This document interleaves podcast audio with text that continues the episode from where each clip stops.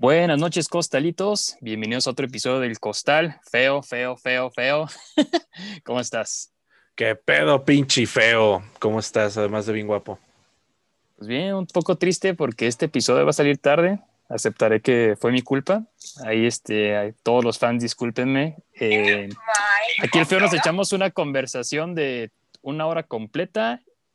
Y nosotros bien emocionados, pues echando un podcast y resulta que al muchacho se le olvidó guardar el audio. Entonces este episodio va a salir un poquito tarde, pero aquí con todas las ganas feliz. Este, pues sí, aquí andamos. Entonces ya tenemos un episodio perdido que nadie va a poder escuchar jamás. Ay, ahora tengo problemas con mi micrófono. Entonces nadie puede escuchar ese audio, pero pues aquí estamos listos para darles un nuevo episodio bien chingón feo. Eso es Toño feo. Entonces vamos a pegarle la galleta, pero igual vamos a platicar de qué se trata el episodio de hoy, feo. Qué misterio misterioso vamos a desmestirocionar.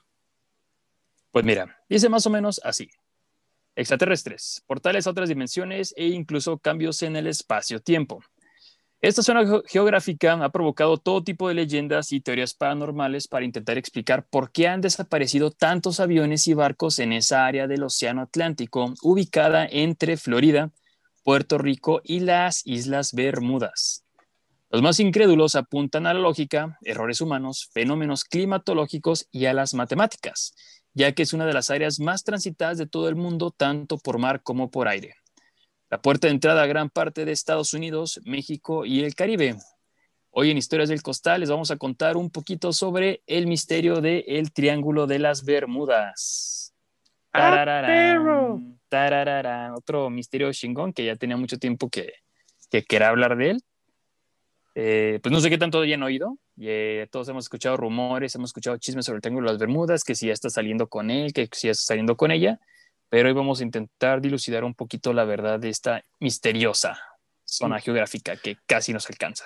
Misteriosa misteriosidad. Qué PDF. Eh, y que no es la de Guanajuato, porque hay una Triángulo de las Bermudas en Guanajuato y no quieren saber ese pedo. Está feo.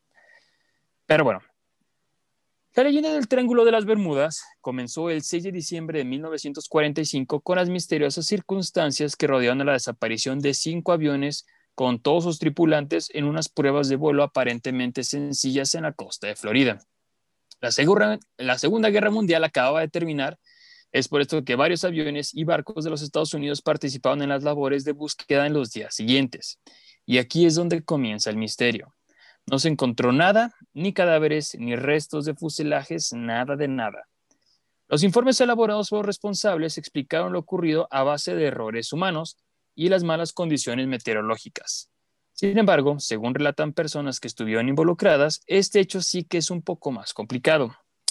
Era la mañana del 6 de diciembre de 1945.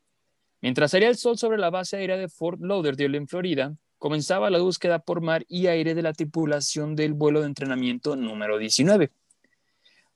Buscamos, en palabras del teniente David White, en todas las islas durante una semana, pero no encontramos restos de nada. El teniente David White era el instructor en aquel entonces de los vuelos en aquella base. Más de seis décadas después, el teniente White aún recuerda el momento en que escuchó la noticia. Estaba jugando al bridge con mi esposa. No tengo idea qué es el bridge. Vinieron a avisarme qué había pasado y pensamos y dijimos y pensamos en qué íbamos a hacer. No lo podíamos creer. Cinco aviones perdidos en un simple vuelo de entrenamiento. No, no, no, no, no, no, no. Ahí sí como la canción de, bueno, yo siempre creo que es un gato, el o no, o no, o no, no, no, no, no, no, no. Algo así. Eh, eh ¿nunca has escuchado ese? El de los memes. Ah, ya, ya, ya. De memes. Ya, ya, ya, yo vi que. Es como una voz agudita que dice, oh no, Oh, no, no, no. Oh, no, no, no, no, no. Yo siempre creo que es un gato. Bueno, las condiciones climáticas eran las normales. No había razón que justificar lo sucedido. Se trataba de un ejercicio habitual. Y por habitual era esto. Debían volar 60 millas hacia el este, hacer un vuelo, vuelo bajo, bombardear los restos de un barco hundido y regresar. O sea, lo típico, lo que hacemos todas las personas cualquier día. En domingo. Esa primera parte, sí, claro. Esa primera parte del ejercicio parece que fue de acuerdo a lo planeado. Después debían hacer una práctica de navegación. Deben volar aún más hacia el este, 75 millas aproximadamente, luego hacia el norte y finalmente de regreso a casa, a Fort Lauderdale.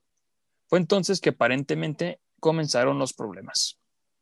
Al acabar el bombardeo, el instructor llamó diciendo, mis brújulas no funcionan, relata White. Divisó una isla y aseguró saber ya dónde se encontraban. Él pensó que estaban en los Cayos, pero luego determinaron, en la búsqueda, que en realidad se encontraba por el norte de las Bahamas. Los Cayos son la punta sur de la costa de Florida. Entonces el operador de radio recomendó al instructor que se dirigiera aún más al norte hacia el Golfo de México, luego de nuevo hacia el, hacia el este en dirección a Florida y así poder regresar al fuerte. A cargo del vuelo estuvo Charles Carroll Taylor. Era un piloto experimentado, pero no trabajaba frecuentemente en Fort Lauderdale y no conocía bien el área. Por ese error inicial, en lugar de guiar la patrulla de regreso, los llevó hasta el Océano Pacífico. A uno de los alumnos se le escuchó decir, vayamos hacia el oeste hasta alcanzar la costa, rememora White. Pero cambiaron de dirección y fueron hacia el noroeste. Por un momento no hubo contacto de radio. Cuando lo hubo, para sorpresa del operador, el líder del vuelo le entregó el comando a uno de los pilotos. Cuando éste se volvió a comunicar a la torre, 20 minutos después, se lo escuchó confundido. No sabemos dónde estamos, dijo. Todo es, no sé, no podemos distinguir nada. Queremos estar alrededor de 225 millas al noroeste de la base, se le escuchó decir aquella mañana. Minutos después dijo, el agua tiene mucho oleaje, estamos completamente perdidos. David White cree que el vuelo 19 acabó en el agua sobre eso de las 7 de la tarde, a unas 150 millas de donde debía de estar. Para ese momento todo estaba oscuro y se formaba una tormenta. Si aterrizas en el agua con olas de 8 a 10 pies, el avión se destruye, como si se estrellara contra un muro de ladrillo, menciona. Lo que creo que sucedió es que aterrizó se quebró y probablemente nadie pudo salir. Si alguno lo hizo, no debe haber durado mucho en la tormenta. Y había más por venir. Minutos después de conocerse que el vuelo 19 estaba en serios problemas, dos aviones de rescate fueron enviados en su ayuda. Esa misma noche uno de los aviones de rescate también se perdió. Era, una, era un hidroavión PBM Mariner y desde un barco ubicado en la costa se vio cómo explotaba y caía el agua. Recuerda White, fue el segundo desastre de ese día. Días después, cientos de aviones y barcos rastrearon los mares también en búsqueda del avión PBM, pero al igual que con el vuelo 19, no se encontró nada. Sin embargo, aunque este caso fue el que hizo saltar a la fama a esta área de 1.1 millones de kilómetros cuadrados, no fue el primer incidente. Hay documentos que dictan incluso que cuando Cristóbal Colón navegó por estos mares en su primer viaje al Nuevo Mundo, informó que una gran llama de fuego que probablemente fue un meteoro, se estrelló contra el mar no muy lejos de ahí, y que una extraña luz también apareció a la distancia un poco más tarde. También escribió sobre lecturas erráticas en su brújula. En 1611, William Shakespeare decidió basar su famosa obra La Tempestad en el naufragio ocurrido en 1609, acontecido en ese lugar. Pero en sí, la primera mención documentada acerca del Triángulo de las Bermudas, ya con su famoso nombre, se hizo hasta 1950, el periodista Edward Van, Winkle escribió respecto a algunos barcos perdidos en la zona de las Bahamas. Otra persona llamada Jones dijo que las desapariciones de barcos, aviones y pequeños botes eran misteriosas y le dieron a esta zona el apodo de el Triángulo del Diablo. So diablo, so demónico, so violento y agresivo, diablo. Obviamente, obviamente. Pues, claro, tú sabes que si algo es... Era una tía de esas de las que chismean en el balcón, porque a todo le quieren decir que es el diablo. Sí, sí, sí. O sea, sabes que si algo es malo, ya es diabólico, satánico, anticatólico.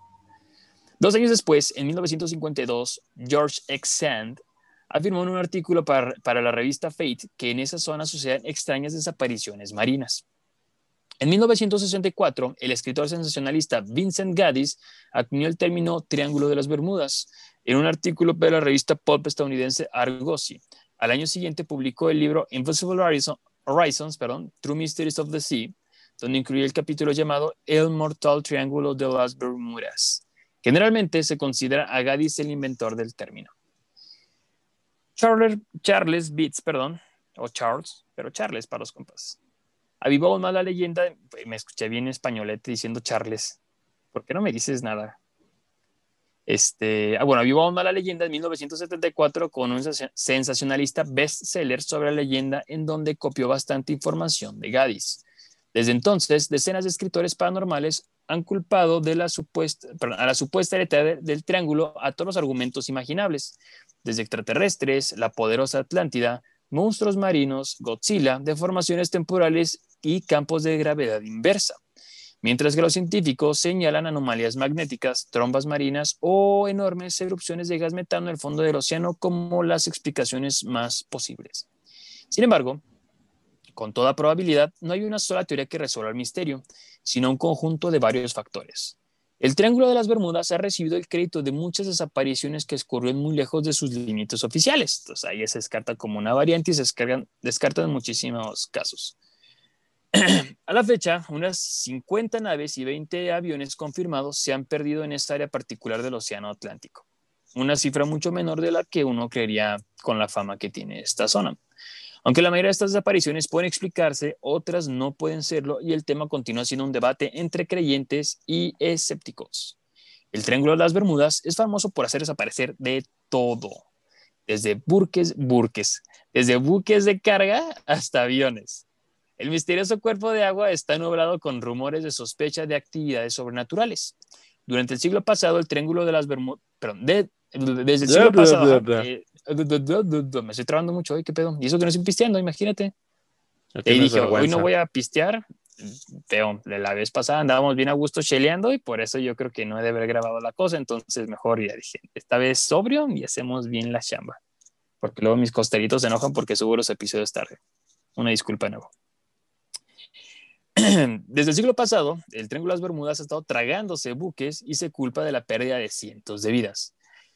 Por ejemplo, el SS Marine Sulphur Queen, un barco cisterna T2 convertido que transportaba azufre fundido con 39 tripulantes, desapareció cerca de la costa del sur de Florida.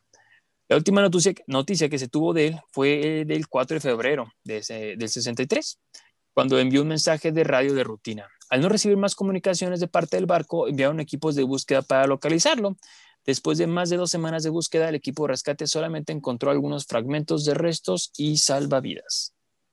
Otra historia de barcos desaparecidos sería lo que ocurre cuando el Ellen Austin supuestamente se encontró con un barco abandonado. Colocó a bordo una tripulación premiada e intentó, hacer, eh, pero intentó navegar en conjunto con él a Nueva York en 1881. Según las historias, el barco abandonado desapareció otros explicaron que el barco abandonado reapareció después de haber desaparecido, pero sin la tripulación que habían puesto a cargo. Y luego desapareció nuevamente con una segunda oleada de tripulación y ya no se le volvió a ver. Un chequeo del registro del Lloyd of London eh, demostró la existencia del barco construido en 1854 y que en sí, 1854 y que en 1880 pasó a llamarse el Ellen Austin. No hay listados de víctimas para este barco o cualquier barco en ese momento, que sugiere que un gran número de hombres desaparecidos fueron colocados a bordo de un barco abandonado que luego desapareció, apareció y volvió a desaparecer. ¡Tararán! El incidente que resultó, hablando de otro incidente, perdón, el incidente que resultó en, la mayor pérdida de vidas en la historia de la Marina de los Estados Unidos, no relacionada con el combate, ocurrió cuando el USS Cyclops, que transportaba una carga completa de mineral de manganeso y con un motor fuera de servicio, desapareció sin dejar ningún rastro, pero sin dejar ningún rastro, con una tripulación de 309 personas en algún momento después del 4 de marzo de 1918.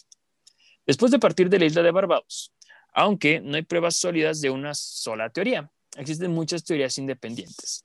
Algunos eh, culpan a tormentas, algunos zozobras y algunos sugieren que la actividad enemiga en tiempos de guerra, porque recordaremos que en 1918 estábamos en la Primera Guerra Mundial, o a punto de... Sí, ¿no? ¿Empezó en el 18? No, espérate. 1914-1919. Ah, eso, ya ven, ahí está.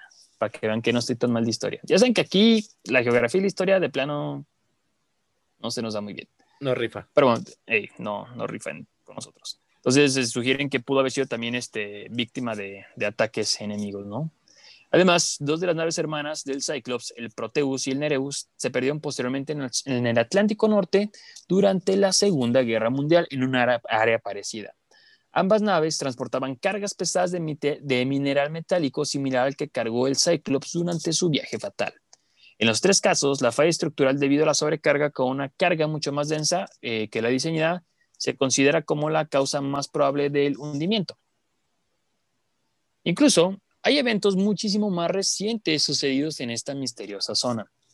En pleno 2020 y 2021, el triángulo sigue cobrando víctimas.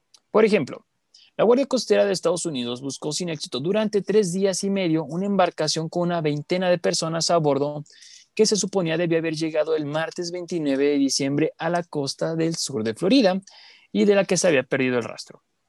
El barco un maco Cudi cabin blanco y azul y de cerca de 9 metros de eslora, que es, ¿cómo habías dicho? De cola a nariz, es lo que mide el barco de largo. La eslora. De proa a popa es la medida en eslora. Ajá, y como si fuera un perrito dijimos que era de nariz a cola, así, completo. Sí, a huevo. Somos barcólogos, expertos, créanos. exactamente, yo no soy barcólogo, entonces no puedo saber si sí o si no, pero sí. Yo, yo soy, para que vean. Yo soy barcólogo. Este, en la universidad ah, tuve puro maestro barco, entonces soy barcólogo. Sí, eh, sí seguro. o tuviste taller en lugar de carpintería, tuviste taller de corte y confección de barcos. Sí, corte y confección de barcos. Ahí fue donde aprendí que hay más este, aviones en el mar que submarinos en el cielo. Eso es un dato real. ¿Tiene lógica? Sí, creo que sí. Sí, yo no creo, creo, creo que no puedo debatir ese argumento, entonces te creeré. Eh, ¿Pero estamos qué? En, ah, en la eslora. Ay, cabrón, ya me perdí premio. Ah, aquí está, cerca de 9 metros de eslora. Zarpó el, el, lunes, de, un, perdón, un lunes de Bimini en las Bahamas, o sea, el lunes 28, y se esperaba que llegara al día siguiente, el martes 29, a Lake Worth, unos 100 kilómetros al norte de Miami. Al no arribar al destino en el plazo previsto, se dio la alerta. Los guardacostas estadounidenses suspendieron la búsqueda el viernes 3 de enero, después de que sus equipos, junto con los de otras inteligencias, eh, agencias asociadas, trataron de localizar a la embarcación desaparecida durante 84 horas en una zona de 44 mil kilómetros cuadrados. Y hasta el día de hoy, martes 19 de enero, no hay más detalles sobre las personas desaparecidas ni este barco. ¿Cómo ves, feo? Entonces ha estado cobrando vidas y desapareciendo embarcaciones, tragándose todo lo que puede tragarse este triángulo misterioso. Desde Colón es el rastro más antiguo que, que pude localizar. Esos son los datos nada más verídicos. Ahorita vamos a ver un poquito de teoría sobre qué pedo, por qué pasan este tipo de cositas, porque es lo más interesante, ¿no? Porque si nos podrían decir que nada más fueron tormentas y pues eso le quita toda la diversión a este business. Si todo fuera tormentas y todo fuera natural, pues creo que no existiría este podcast. Nosotros estamos para los misterios misteriosos, feo. Obviamente, y si no, para alardear y meterle chisme a cosas que están perfectamente explicables mediante las leyes naturales. Sí, sí, porque de eso se trata. Muy bien, feo, muy bien. Ahora sí, cuéntanos qué más, qué más hay de parte de el misterio misterioso fantasioso del triángulo de tus Bermudas. Ay, ay, ay. Va, ahí te va. Desde que se hizo famosa esta área, se ha tratado de dar una explicación suficientemente coherente a las extrañas apariciones de barcos y aviones. El científico australiano Carl Kruselnicki explicó en su día que en realidad el número de embarcaciones y aviones que desaparecen en la zona es igual que en otras partes del mundo en función en porcentajes. Puesto que esto se trata de una zona muy transitada, es lógico que se pierdan más barcos. ¿Sí? Una regla fácil. Entonces digamos que aquí en el Triángulo de las Bermudas se nos pasan mil barquitos y se mueren diez. Y en el Canal de Panamá eh, pasan 100 barquitos y se pierde uno. Entonces suenan mal los 10 que se perdió en el Triángulo de las Bermudas, el uno que se perdió en el Canal de Panamá, pero como es 10 veces más el tránsito en el Triángulo de las Bermudas, no es este, algo como anormal, pues. O sea, es lógico o es común que haya accidentes marinos y accidentes aéreos y que los barcos se hundan en el cielo y los aviones se hundan en el mar. Pero, ¿sí se diría hundir en el cielo? Ah, depende. Si lo dices poéticamente, puedes decir que tu globo se hundió entre las nubes. Así como tus ilusiones. Creo que eso fue más albureado. Eso fue más como, como frase del libro vaquero. ¿Y quién dice que no lo saqué de ahí? Ah, perro. Yo leo literatura bueno, mexicana. que leías puros. Uno pensó que ah, el vato es ingeniero, acá pura pichi, pichi Baldor 20 avanzado, evolucionado con, con estrógenos y, asteroides. Hasta hoy no es este, esteroides. Ya me di cuenta que tengo un problemilla, ¿eh? Desde que la otra vez me equivoqué con lo del. Ah, se fue el nombre. ¿Qué dije? ¿Qué dije? ¿Qué dije? Ah, que dije ventríloco y era ventrículo. ah, sí, es que, que ya, ya, te corrigieron allí en, en, nuestra página de en redes, eh, gracias ahí los que me mandaron, los que me publicaron. Un saludo a este Toño, que nos está, que nos sigue desde que empezamos. Muchas gracias, fan destacado de la página. muchas gracias. Y estamos tomando en cuenta tu sugerencia para tema, así como todas las demás que nos llegan. Hey, sí, es cierto, muchas gracias por el tema que nos mandaron. Sí, suena muy interesante. Yo creo que se va a aventar una, una, investigación, pero esa yo creo que sí va a tardar un poquito porque va a tener que sumergir en las hemerotecas porque sí es información algo antigua y no estaba tan digitalizado los archivos. Entonces va a tardar un poquito, pero sí, de que va a salir ese tema va a salir y si ahí tenemos una radiografía muy bonita, no, ¿cómo se dice? ¿Cuál es una imagen?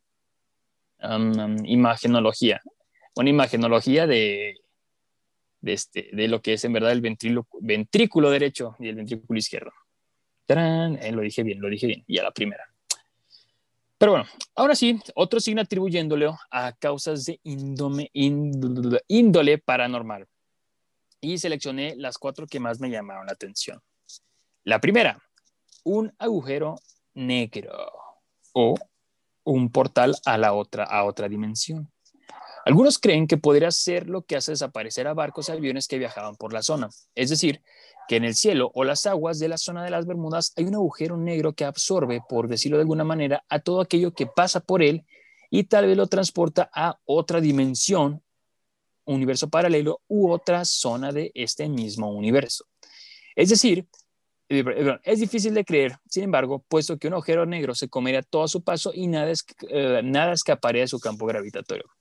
Entonces, sí es como, bueno, el campo, bueno, el agujero negro, perdón, creo que sí es imposible que esté ahí, como tal como lo conocemos los agujeros negros, o lo poco que conocemos de ellos, porque uno, creo que no existen agujeros tan pequeños.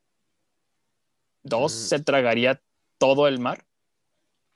Tres, se tragaría todo lo que pasa por ahí. En realidad, no, pero bueno, es una explicación bastante complicada, pero vamos a decir que si tuvieras una, en realidad lo que conocemos como agujeros negros realmente no es como nos los han pintado, de que es tal cual un hueco en el espacio-tiempo interdimensional con sabor a café, que es tal cual un hueco en el espacio que te mueve a otra dimensión. En realidad es una, es una masa, es, es algo que contiene una masa o una, sí, una masa bastante grande, la cual le permite tener una mayor gravedad y a tener mayor gravedad atrae los objetos hacia sí.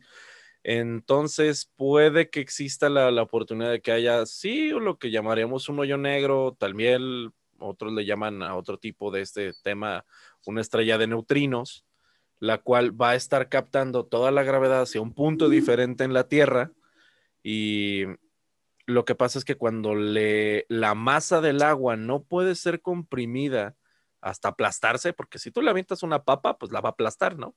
Y la va a tomar como parte de su masa, pero el agua no se puede aplastar. Entonces formaría como una tipo capa o barrera sobre la misma, la cual seguiría ejerciendo gravedad, pero no atraería tantos objetos como si estuviera libre en el aire. Entonces puede que haya... Sí, Sí, sí, sí. O sea, pero supongo que, por ejemplo, que los agujeros negros que están en el espacio, porque sí, ya se ve eso, lo, de la masa, entonces obviamente eh, es como la clásica ese diagrama que ponen de que es una tela y que pones esa madre y como que se distorsiona el espacio-tiempo, porque esa madre está súper pesada, tiene muchísima densidad. Entonces, o sea, no es literalmente como que se traiga, pero como que caen a las cosas ahí. Entonces, eso es porque están en el vacío y entonces en el aire atrae menos que eso. Sí. Y después en el agua atrae menos que eso. En el, en el agua digamos que atrae menos porque en realidad lo que pasa es que se forma como una tipo capa de agua sobre la estrella de neutrinos, o en este caso sobre el agujero negro, sobre el elemento de la masa pasada de lanza, así le vamos a llamar, el elemento de la masa pasada de lanza. Este se forma como una tipo capa de agua. ¿Por qué? Porque el agua se comprime hasta, hasta lo máximo que se puede comprimir en ese, con esa, en ese volumen y más de eso ya no pasa, ya no puedes atravesarlo. Y digamos que la gravedad dentro de esa capa de agua es una y la gravedad fuera de ella es otra. Entonces puede que todavía siga teniendo algún punto de atracción, pero es menor que si la estrella estuviera libre en el aire. Ahí cambiaría. Ok, entonces aquí el punto más importante es este. Entonces, ¿podría caminar sobre el agua que está encima de un agujero negro? En teoría Porque está bien apretada y será como agua sólida. Sí, en teoría sí. De hecho, el agua no se convierte en hielo. No, es agua líquida, la cual puedes, la densidad del agua sería mayor que la presión que tus pies podrían ejercer sobre ella, por lo tanto podrías, sí, literalmente podrías hacerla a Jesucristo y caminar sobre el agua.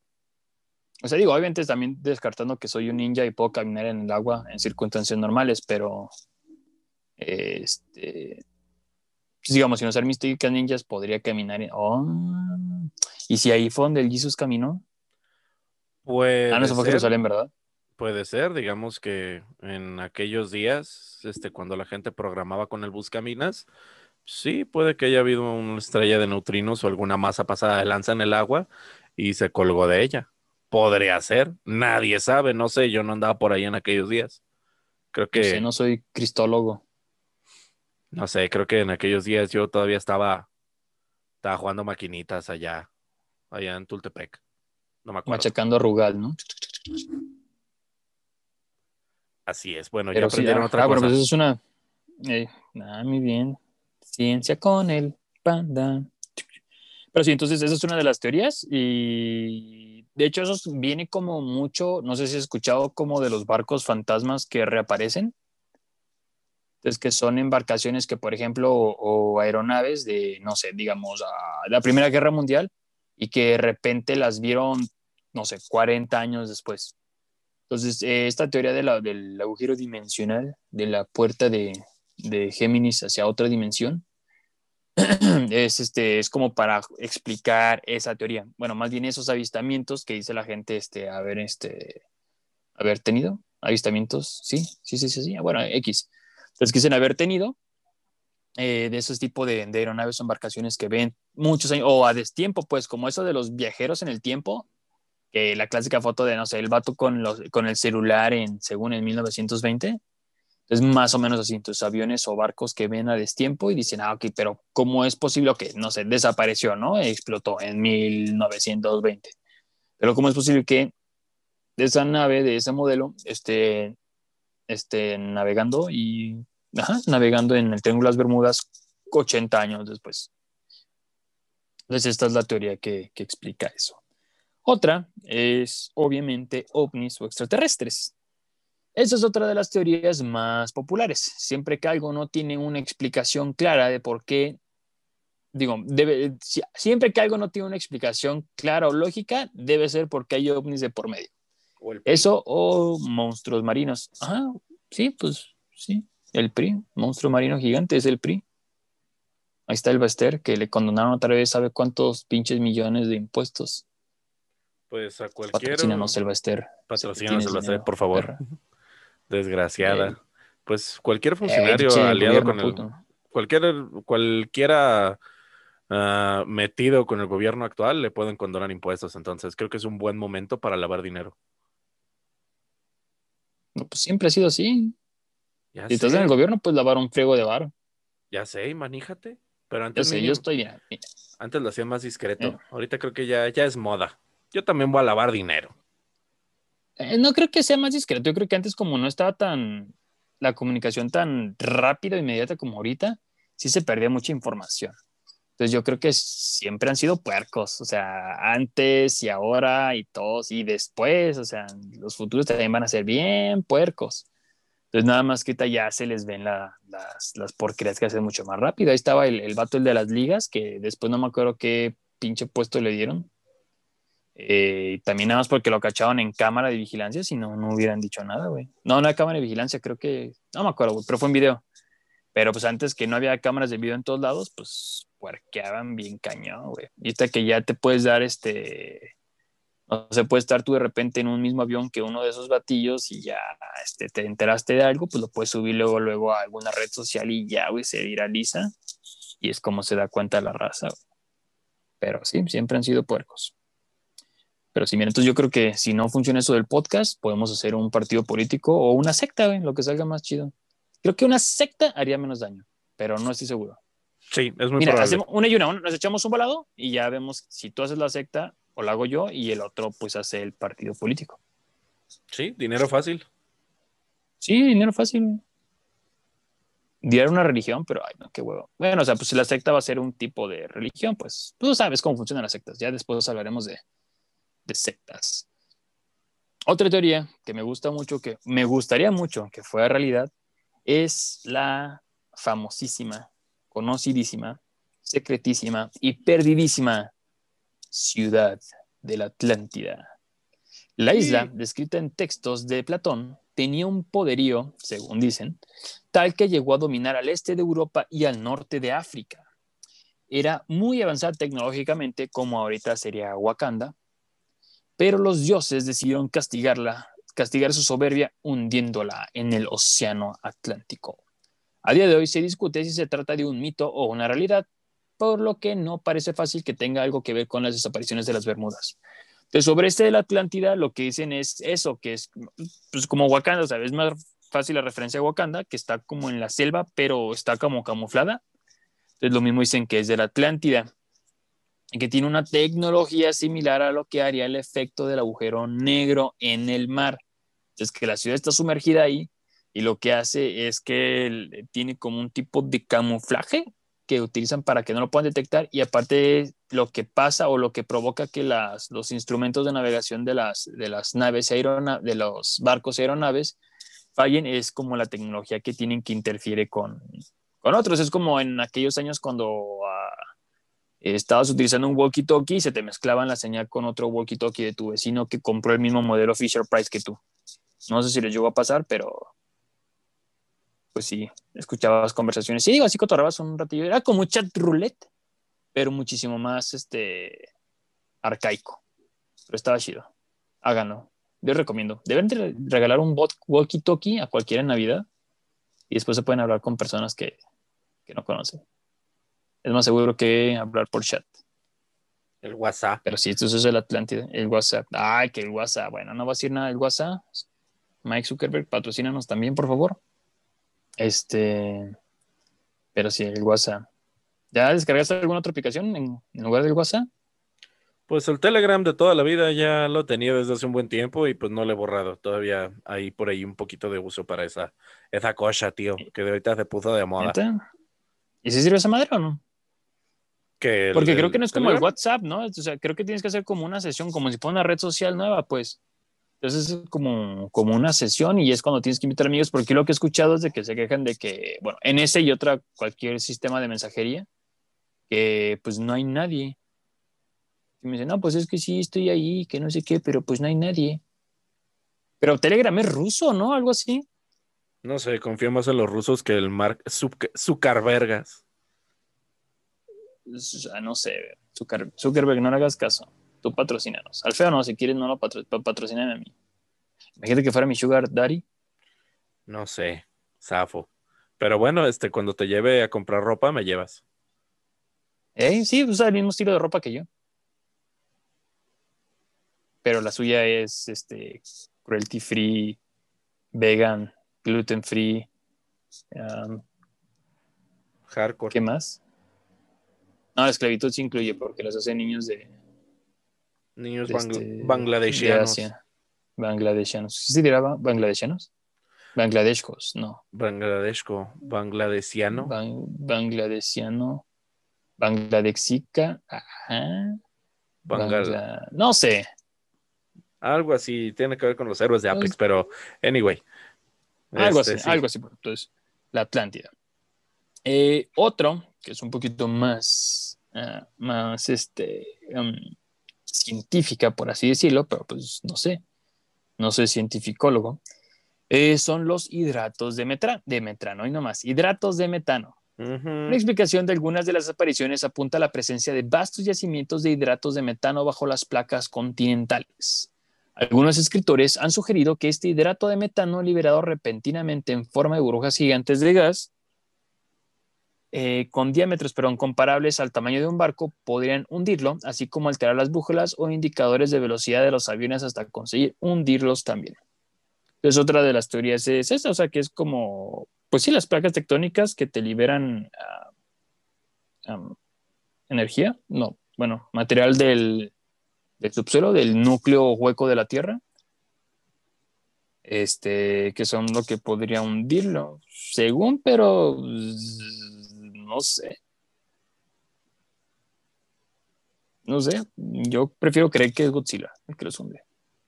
Tiene, tiene y que por eso, sí, por eso no los encuentran porque se los come. Obviamente, es, muy probable que sea Godzilla. Realmente puede ser Godzilla, puede ser posiblemente el Bester Gordillo, puede ser este. Sí, esa madre desaparece todo, güey. Sí, sí, sí. Puede ser el viejo del costal. Nadie sabe. Al viejo del costal, en el costal cabe todo feo. Obvio, obvio. Todo cabe en ese costalito sabiéndolo acomodar. Para eso es el costal feo. Y cosas que no se puedes llevar en el costal es un desierto. Y eso es por la zona del silencio. Ya yéndonos un poquito más para, tierra, ya los que más secos. ¿Qué, cambio tan drástico, ¿eh? Se me van a marear aquí los costalitos. Andamos bien en el mar, acá le estando el. ¿Cómo le llaman? El Sí, sickness. Pues la variación, pues, cuando están navegando y se hacen la, vomitación, pues. La vomitación. Y nos llevamos al desierto. Pero cuéntame, Panda, ¿qué es esa zona del silencio? La zona del silencio, también conocida como allá muy lejos por donde el radio no funciona, Realmente es una zona desértica en, la parte norte de México. Esto estamos hablando de que se comparte entre Coahuila, Chihuahua y Durango. Lo que se dice realmente es que pues, los radios que no transmiten, que las brújulas no jalan, que, la brújula jala, apunta para, para, para ti mismo, para que te conozcas, que hay luces extrañas en la noche, que acá hay basura espacial, que dicen que es como si hubiera alguna, alguna zona que atrae magnéticamente a todo lo que tiene cerca. Esto es lo que dicen que ocurre acá en esta zona de la llamada zona del silencio. Les, recuerdo, está entre Coahuila, Chihuahua y Durango. Mm, para los que crean que hay. triángulo, güey. A huevo, a huevo. Ahorita vas a ver por qué. Verga. Incluso, pues, para, que, para los que creían que allá en el norte nada más había mezcal, queso y alacranes, pues no. También hay hay lugares caguamas, caguamas, unas caguamitas en Hermosillo. Tenemos que ir a Hermosillo, ¿eh? tengo muchas ganas de ir. Ya obviamente no, ¿no? Es como una, un plan a, futuro. ¿Cuánto tardan en, vacunarnos? Güey, ¿ya viste que según en Estados Unidos van a vacunar a todos en tres meses? ¿Viste lo del drive-thru para vacunarse? Ah, bueno. Sí, güey, no sé si has visto, por ejemplo, las imágenes de las garitas, de, por ejemplo, la garita Tijuana, este, San Diego. ¿Sí has visto las imágenes? Mm, no. Digamos que no los tengo mando, eh, ok. Bueno, una garita es como la puerta de entrada hacia los Estados Unidos, bueno, entre naciones, en este caso sería Estados Unidos a México. Entonces tiene como una caseta, una caseta de cobro, pero muchísimo más grande. Entonces en lugar de tener seis carriles, tiene 40. Entonces lo que hicieron es eso, así empezaron que con unos estadios, hacer como los drive-thru y así están las, las líneas de carpas y entonces los, los gringos sin bajarse del coche este, los vacunan, güey. Como no sé si le registran la IFE o no sé qué chingados y la verga. Y ya no, pues este, no sé, el Mark Zucaritas, ah, muy bien, sí, no le han puesto su dosis, ah, ok, muy bien, y su vacunilla acá, lo tachan de la lista nominal, y vamos, como si votaran, güey. Imagínate. Y que se supone que, nah, aquí están valiendo verga. Entonces, lo que han dicho era eso, que querían este, vacunar a sus aproximadamente 300 millones de habitantes en tres meses, güey que estaban en esa que yo vi de un estadio eran 1600 vacunas por hora, güey. Ah, las que estaban poniendo. es una cantidad asquerosa. Aquí van a meter 1600 vacunas por año. Pero bueno. Pues es lo que es el pedo, güey. Pero bueno, X. Esperemos que pronto pase y podamos ir a Hermosillo a tomarnos unas caguamas. En fin, eso era lo que quería decir. A puepo, a puepo. Pero bueno, ¿cómo se originó este, este mito de, de la zona de los calladitos? Aproximadamente en los 70, que fue eh, el día 2 de julio de, los, de, 1970, se lanzó en Estados Unidos un misil de prueba, era un misil de tipo Atena, que debería de haber caído en Nuevo México. El misil siguió hacia el sur y cayó en la zona desértica de Chihuahua. Entonces, pues dijeron, eh, güey, se me voló un misil para tu patio, güey, ¿me lo pasas? El misil ¿qué pedo? O sea, te pasó eso de que se te ve, no sé, la pelota del perro, ¿no? Se te pasa el pues, patio del vecino. Se me voló un Pero un misil. Se me voló un misil, güey, ahí disculpa, güey. Se ya, me voló un misil justo a tu capital. ¿Cómo son los niños, güey? Ay, se me voló un misil. Pronto el es que ese Brandon es nuevo. Es que ese güey no, no, la, no, le sabe todavía. Es como dicen, el becario, ¿no? Sí, el becario. bueno, sí, el becario es aquí, no me acuerdo cómo le dicen. El interno. El interno, ¿no? Algo así. El interno, El interno. Así, así pasa cuando eres becario y te mandan a, mandar un misil a Nuevo México y te vas al viejo México. Pero bueno, pronto el gobierno estadounidense llegó a limpiar la zona. A todos les extrañó precisamente el magnetismo que había en esta área, lo que hizo llegar ahí un misil. Porque pues sí, ¿no? Se te puede ir la pelota, pero no un perro misil. Desde ahí nació, empezó más bien la leyenda de la zona del silencio. Entonces, ¿qué está? Cómo, ¿Cómo podemos ubicarnos ahí? La explicación más simple es que aquí hay grandes concentraciones de hierro, lo que da origen a un gran magnetismo. Por eso las brújulas no jalan, pero también es falso que no haya comunicaciones radiofónicas. Hay interferencias propias de cualquier pinche lugar alejado, como por ejemplo cuando tienes este, compañías telefónicas feas, AT&T, este... Pillofón. Ya sé, pinches Ah, es cierto, no la ha calado, güey. Al pillofón no tengo idea. Luisito Comunica. Patrocínanos, baby. A mí, güey, yo cuando lo, vi, no sé si ya lo había mencionado aquí en el episodio, en el, en el programa, pero yo cuando lo vi dije, sí me quedé como, dije, ah, a lo mejor una empresa, este, no sé, digamos, Telcel, Telcel patrocínanos, eh, dijo, ah, ¿sabes qué? Pues hay que hacer como una submarca de la telefonía, que como pasa en, a veces en Estados Unidos, eh, hacemos una submarca de la, de la telefónica, pero la hacemos con más enfocada a los chavos. Ya, ya sabes que les dan sus, sus pinches segmentación de mercado bien caro a esos vatos. Y que a lo mejor contrataron a, Luisito Comunica como imagen, güey. Pero según veo, no, güey. O sea, sí el vato, no sé qué hizo, güey. No sé si rentó un poco la red de alguien o de plano le valió y puso su satélite en órbita. No sé qué pedo, güey alguien si sabe qué pedo con eso del pillofón, me dice ya. También me dice si tienen cobertura. algo, así, algo así está ocurriendo, Y si Luisito Comunica nos escucha, güey, patrocinarnos. Tiene el, Todos sabemos que nos escucha. Sí, obviamente ese güey nos escucha, nos manda mensajes por WhatsApp. Tienen interferencias también de esta, en esta clase de zonas, pues como cualquier lugar remoto, ¿no? También falta, no falta quien diga que escucha voces extrañas entre la estática, pero pues eso pasa cuando tienes una pinche compañía telefónica pitera. Es lo que mencionabas hace rato, que, el walkie-talkie se te cruza. Entonces, eh, ¿qué tiene de relación este episodio con esto hablando de lugares extraños? Pues da la curiosa coincidencia que la zona del silencio comparte precisamente el paralelo número 27 con el Triángulo de las Bermudas, que es esta madre digamos que la Tierra está dividida por paralelos y meridianos y estas líneas imaginarias coinciden la zona del silencio con la del Triángulo de las Bermudas, las pirámides de Giza y las ciudades sagradas del Tíbet. Esto pues te deja, te deja pensando, ¿no? ¿Qué? Los 23 es la clave, güey. Sí, yo digo que sí. yo creo que vamos a hacer un episodio sobre el paralelo 23. Eh, de hecho, por ejemplo, lo del paralelo y los meridianos, pues básicamente es eso de las coordenadas que dicen, ah, 23 grados norte, no sé qué chingados, este, minutos y segundos y no sé cuántos grados al oeste. Entonces esas como que siempre se las maman de, ah, que esas son las coordenadas, esos son los meridianos y, y, este, los paralelos que se utilizaron en la antigüedad para poderse, eh, para, paralebrios. Pues de hecho todo eso se utilizan. En la antigüedad para poder navegar. Ah, no, sí, es que son muy efectivos, güey. Yo, la neta, la persona que se le ocurrió eso, no mames, yo no sé por qué chingados no le dieron un reconocimiento en vida y le dieron un besito en el, en el chiquistriquis. No lo sé. Porque sí es muy funcional, güey. Bueno, no sé si lo hicieron, no sé, no está igual en aquel entonces. Pero, hey, se utilizaba desde aquel entonces y hasta ahorita, porque, pues sí, güey, o sea, de ese tipo de, de posicionamiento geográfico, mames, está bien chingón. No necesita tunearse, güey. O sea, todavía los GPS ahorita los puedes ver muy modernos y no sé qué. Bueno, ves, ves el Google Maps y también le pones un punto y te marca el pin y te ponen las coordenadas. Si Google Maps pendejo, o sea, sin las coordenadas no sabe hacer nada. Ya sé, pinche Google Maps no jala. Pues todavía diciéndome que me dirige al poniente, yo sin saber lo que es el poniente. Ya se dice, da vuelta en, 300, en 300 metros, da vuelta hacia el norte. No sé medir metros, chinga madre, no soy Cristóbal Colón. Para la izquierda o la derecha.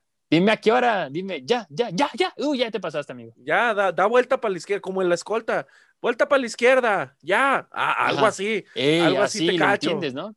Algo así sí te, la cacho. vete haciendo hacia la derecha, ¿no? Acá, no sé si llegaste a ver ese el de. Orillas a la orilla.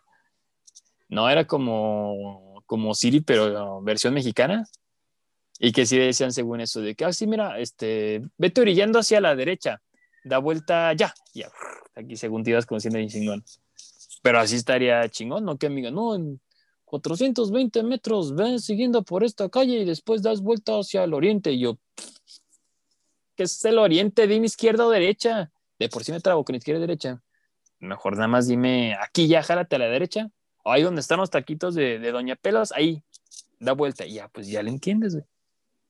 Pero no hay andan de, de fancies con sus explicaciones todas raras. Pero sí. Ah, entonces me decías paralelo 23. Paralelo 27 es donde ah, se ubica. Y pues hay más leyendas donde dicen que una pareja viajaba en su camioneta por la zona. Es muy peligroso viajar en pareja, se lo repetimos. Este, si no saben por qué, revisen este, el episodio anterior. Cuando los sorprendió una tormenta y el automóvil se les atascó. Después aparecieron dos seres altos, solamente se, se describían como seres con impermeables amarillos, posiblemente era bananas en pijama, edición de verano, empujaron el ah, auto y lograron sacarlo para voltear, eh, al, momento que se voltearon para ver qué PDF, pues se toparon con que ya no estaban. También se ha hablado del fenómeno de la luz de carro, dos luces que avanzan más o menos a 50 metros detrás de uno y de pronto pues desaparecen prismas plateados, arbustos que arden, lluvias de fuego y demás profecías bíblicas, y que es un sitio donde cae basura espacial, precisamente, pues lo que mencionan por el magnetismo que hay. Entonces, lo que sí sabemos es que esta zona, eh, esta zona desértica forma parte de la reserva de la biosfera de Mapimí. Su extensión es de más de 342 mil hectáreas, que es más o menos la cantidad de pepino que tú le importas a ella, y tiene gran riqueza histórica y biológica destacan dos especies endógenas, que son los nopales morados y la tortuga mapimí. Nopales morados. ¿Nopales morados? Nopales morados y una tortuga. A mí se me hace que esa pinche tortuga a estar enorme, no sé. Una pinche tortuga radioactiva. Era Donatello. ¿Quién es el que utilizaba el pañuelo? Esto, Donatello, algo así. Yo creo que de ahí viene, ¿no? De la tortuga mapimí. Eso, es Donatello. Pero ¿por qué nopales morados? Yo nunca los he visto. Yo tampoco han de ser. Yo creo Esas madres, yo creo que se están de poner bien grifo, ¿no? Quién sabe, güey, pero. si alguien tiene experiencia con los nopales morados, hay que nos pase. Que nos pase unas recetas. Hay que nos role unos brownies. Digo, hay que nos role unas recetas. Aquí también se han hallado fósiles de fauna y flora del mar con una antigüedad de más de 70 millones de años, más o menos la edad que tiene el Bester Gordillo pues este desierto durante la era mesozoica era el, fue el mar de Tetis, precisamente. O sea, México no siempre fue este clima glorioso, hermoso que tenemos. Antes éramos un mar. Los habitantes que rodean la zona del silencio dicen que lo más extraño son los turistas, precisamente, que son los ufólogos, astrólogos, este, supongo que urólogos también deben ir ahí, no sé por qué. Barcólogos. barcólogos eh, y demás gente esotérica con ganas de sacarle chicha al cuento sobrenatural. Pero entre que si es una o que es otra, eso es lo que se sabe acerca de la zona del silencio, la cual curiosamente coincide con el Triángulo de las Bermudas. Erga. pero entonces, o sea, si hay mucho material, digo, mucho mineral que hace que se haya mucho magnetismo, o sea, eso sí es real. Sí, sí hay materiales que pueden llegar a generar este magnetismo, porque como sabrás, todo tiene una, eh, principalmente los metales tienen una conductividad y hay otros materiales que pueden llegar a tener una carga electromagnética. De hecho, la, la explicación científica que le quieren decir a la gente que te provoca una cierta vibra es precisamente el, el, espectro electromagnético el que está trabajando su cuerpo, porque su cuerpo y su cerebro están trabajando a una cierta frecuencia electromagnética y de alguna manera la pueden proyectar. Y al no tener una, al tener una frecuencia más baja que la tuya, este, tu sistema empieza a, resentir ese campo electromagnético. Por eso es que hay gente que dice, esa gente es mala vibra, esa gente te roba la energía, de ahí viene. Es la... entonces me estás diciendo que sí, que sí pueden vibrar alto. Sí, en teoría, sí. Vibren alto un mes y yo criticando a la gente porque decía vibra alto. Sí, pero no, tiene, no tiene mucho que ver con lo que este, las moxitas te cuentan de vibra alto, amiga. Este, no, no tiene casi nada que ver con eso, pero la explicación científica habla del de, espectro electromagnético. Entonces, ahí me sirve echarme mi cuarcito amatista. ¿Quién?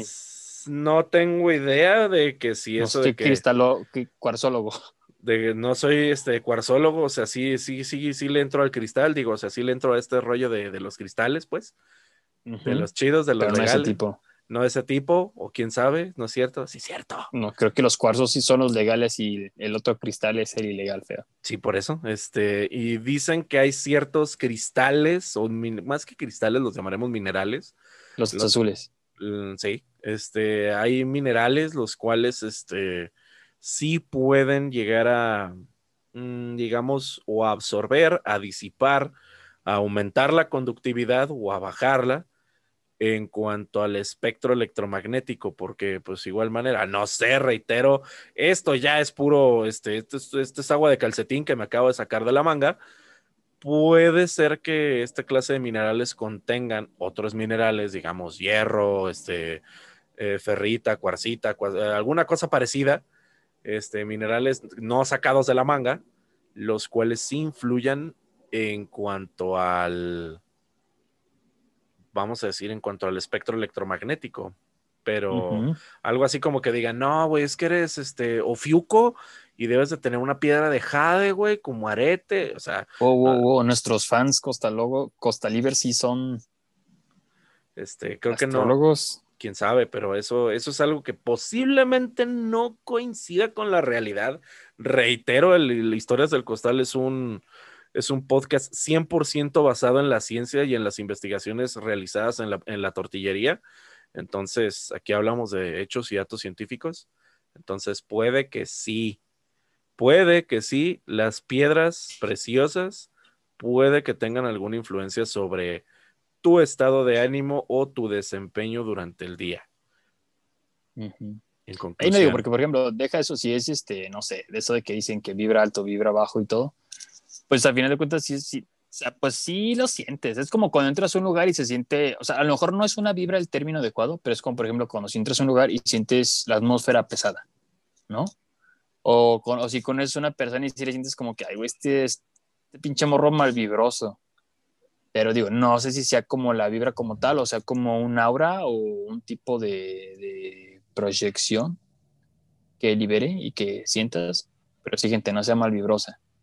Pero la investigación de los cuarzos yo creo que se las dejaremos para otro día. Tendremos que irnos a, a pueblear a algún pueblo cuarcero. Así como los pueblos plateros para Puede ser. Entonces, pero, por mientras yo me voy a estar comprando mi, a mi termito de agua, le voy a estar echando mi cuarcito para que este se infusione aquí a mi agua y vibre. Le voy a poner música de Bach mientras este, me baño y le voy a hablar bonito antes de tomármela, por si sí o por si no. Pero sí, pues mira, feo. Ya hablamos sobre todas las teorías, bueno, las teorías que se me hicieron más interesantes sobre el Triángulo de las Bermudas, ya hablamos sobre casos de desapariciones, pero tengo una buena mala noticia. ¿Por qué? Porque un grupo de científicos de la Universidad de Southampton quería haber resuelto el misterio del Triángulo de las Bermudas. Según exponen, la causa de la desaparición de embarcaciones y aviones en esta zona puede estar en el singular oleaje que se genera en este punto. Así de sencillo. Hay tormentas al sur y al norte que se unen y, eso, y si a eso le sumas otras que provienen de Florida, todo ello crea una formación potencialmente mortal de olas rebeldes, indica el doctor Simon Boxall. Son empinadas y altas. Hemos llegado a medir olas de más de 30 metros de alto, añadió. Para llegar a esta conclusión, este equipo de expertos realizó una serie de experimentos en laboratorio para recrear olas gigantes de unos 30 metros de altura y reconstruyeron también una réplica a escala del ya mencionado USS Cyclops, que como recordamos desapareció misteriosamente en el Triángulo de las Bermudas en 1918 con 300 personas a bordo. La simulación de olas gigantes derribó con facilidad la nave. Cuanto más grande es el barco, mayor es el daño, aseguró Boxal en su investigación. Entonces, según los científicos, la teoría más ah, investigada o con más fundamentos hasta ahorita es el alto oleaje feo. Pero bueno, como estas historias hay muchas más, ya sea que todo se trate de un mito o una coincidencia, hay que recordar que la naturaleza es caprichosa y que esta área, así como todo lo ubicado en el paralelo 27, y al igual que el resto de los siete mares dominados por Poseidón, no solamente son misteriosos, y ocultan aún muchos secretos por descubrir, sino que también son peligrosos y como tales hay que tener el respeto que se merece. Y sobre todo, hay que cuidar estas zonas naturales y ayudar a mantener su equilibrio para que nos sigan dando más misterios para asombrarnos feo. Y esto fue investigación sobre el Triángulo de las Bermudas. ¡Ah, perro! Pues sí, feo. No me convenció su, su su prueba científica de que son olas altas, que digo, sí puede ser, pero, pero, ¿qué pedo con los aviones? Pues ah, ah, no sé, eso no tiene nada que ver con la Navidad, pero lo estaremos investigando ¿Y eso qué tiene que ver con la Navidad? Con otro pero episodio. entonces, para que vean. Y me dejó con dudas, igual si encuentro más información después se las compartiré. Yo creo que podemos hacer como un episodio de, collage con investigaciones complementarias o de historias cortitas, porque hay de repente temas que se nos ocurren, pero están, pues no dan para un capítulo completo de, casi una hora que ya casi nos aventamos. Entonces igual lo podemos meter con una de las recapitulaciones y encontramos como más teorías alocadas sobre esto. Y aparte hacen falta leyendas, y nos están mandando mensajitos para que saquemos más leyendas y misterios de panteones y casas embrujadas. Entonces yo creo que sorprenderemos el próximo episodio con algo realmente, realmente interesante. Así es, pues, Les recordamos que estamos en redes sociales, nos pueden encontrar en Instagram, también en Facebook. Les, eh, nosotros leemos todos sus mensajes, así como también tomamos en cuenta sus comentarios para temas que pueden llegar a surgir de manera interesante. Si ustedes tienen algún dato que quieran compartir o dicen, ¿sabes qué? Yo tengo una leyenda que compartir, con todo el gusto del mundo, estamos con su, eh, estamos a su disposición. Y esto fue la investigación del Triángulo de las Bermudas. Nenes, cualquier tema interesante y misterioso que quieran compartirnos, estamos a sus órdenes. Que tengan una excelente noche. Así es, costelitos. Espero que les haya gustado este tema. Eh, recuerden compartirnos con sus amigos y nos escuchamos la próxima semana. Bye.